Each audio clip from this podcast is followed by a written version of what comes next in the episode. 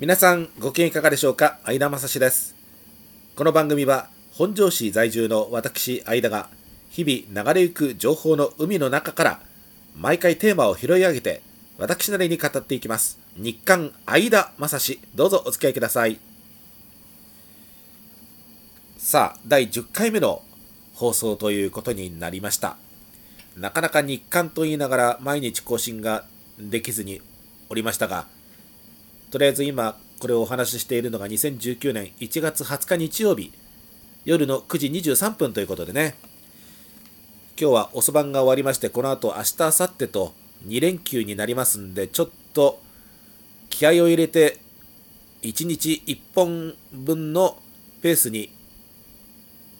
換算して1日1本のペースになるように、えー、お話をしていきたいと思います。えーちょっと今の説明分かりにくかったですかね。要するに、まとめてちょっと更新はさせていただきますが、えそれでもって1日に1本更新したのと同じぐらいの本数になるように、ちょっとまとめて更新をしていきたいと思いますので、よろしくお願いいたします。さあ、今回はですね、ちょっと長めのタイトルを用意してみました。究極のパークライド。籠原駅か熊谷駅までマイカーで出れば、高崎線の利便性は増す。ちょっと下が回ってませんで、もう一回行きましょうね。究極のパークライド。籠原駅か熊谷駅までマイカーで出れば、高崎線の利便性は増す。こういうテーマで、タイトルでお届けをしたいと思いますが。私、本庄市小玉に住んでおりまして、どちらかというと八高線の駅の方が近いのでありますが、高崎線の駅駅に対してはちょっと離れていましてね。ですから普通に行きますと児玉から本庄駅まで朝日バスが通っていますのでこれに乗ってバスに乗って本庄駅まで行って高崎線に乗るというのがまあ普通でありますがこれだとちょっと私の家からバス停までちょっと歩いて結構距離があるもんですから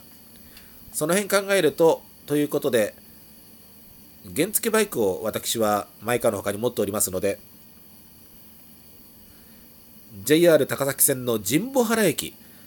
埼玉県側の高崎線の駅では一番北の駅になりますけれども、この神保原駅まで原付バイクで出て、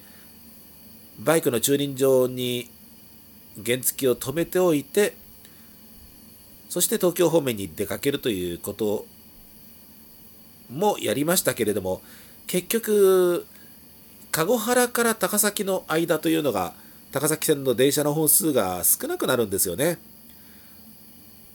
逆に言えば高崎本庄方面から上野に行く時は籠原始発の上り方面の電車あるいは帰りですと籠原止まりの高崎線の電車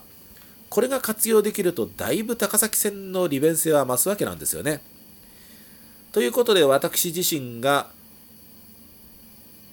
まあこの数ヶ月特にその栃木放送の「オーマイアニメ」という番組の公開収録で宇都宮に行く時に使うようになった手というのは熊谷駅の南口北口駐車場が結構たくさんあるんですよね。ですからマイカーで我が家から熊谷駅の近辺の駐車場まで行ってマイカーをそこに止めてそしてそこから高崎線に乗って大宮上野方面に行くあるいは大宮乗り換えで宇都宮線に乗り換えて宇都宮に行くというこういうやり方で電車を活用するようになりましたね。ですから宇都宮に行く時はまずマイカーで熊谷駅まで行って熊谷駅から大宮まで高崎線で行って大宮乗り換えで宇都宮線で宇都宮駅に向かうとそういうやり方になりました。このやり方ですと籠原始発の電車に乗れますから座れる確率は上がってくるんですよね。それからグリーン車に乗るとしても籠原始発で大宮までだったら料金安くなりますしそもそも電車が空いてればグリーン車に乗る必要性もないぐらいになってきますんでね。そうすると、例えば宇都宮に行く時でしたら、大宮から宇都宮の下り方面それから帰りに大宮から熊谷まで、えー、高崎線の下り方面高崎線の下り方面のグリーン車を使えばいいというような感じになりましてね電車賃も安上がりグリーン料金も安上がりということで非常にこれ便利ですよねこういうマイカーがせっかくあるんだから例えば皆さんもあの駅まで自転車やバイクで駐輪場まで行って自転車やバイクを止めてそして電車に乗るというやり方はなさると思うんですよね。それをマイカーで、えー、広範囲なパークライドをやろうとそういうことで私もこういう方法を編み出しました。実際にやってみると便利だっていうのはお聞きの通りなんですけれどもね実はフリーアナウンサーの方でもこのやり方に気がついた方がいらっしゃいます。これはあの FM 群馬出身の笹川さんというアナウンサーさんがいますが、その方のツイッターで今年の1月5日でしたか、そのつぶやきをご覧になっていただければ分かりますけれども、あの方、まあ群馬県にお住まいなんだと思いますけれども、東京方面に出かけるとか、大宮に出かけるという時に、やはり前提になるというのは、そうそう新幹線ばっかり乗ってらんないよっていう話になるんですよね。やはりあの、確かに早いですけど、高くつきますのでね。そうなると、高崎線で行くにしても、高崎から行くのでは時間もかかるし、本数もそんなにはないし、運賃も高くつくということでね。じゃあどうするかということで、気がついたんでしょうね。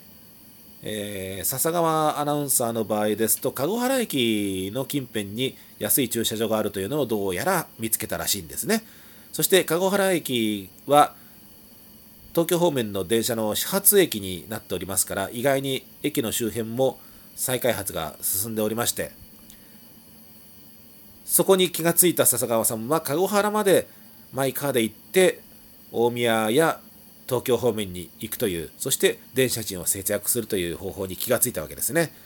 電車の本数も籠原始発があって多いし、何より座っていける確率は上がってくるわけですからね。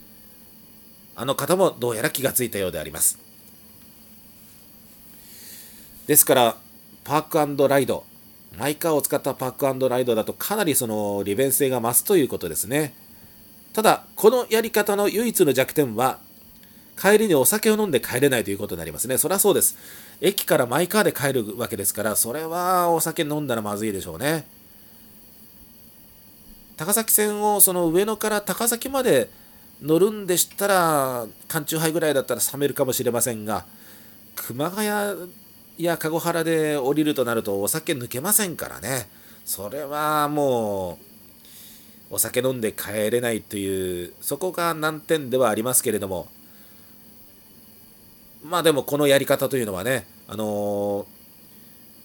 JR の手前がありますから、ちょっとおすすめしますと言っちゃうとまずいのかもしれませんけれどもね、ただ、気がつく人は気がついております。私が気がついたし、笹川アナウンサーも気がついたわけですから、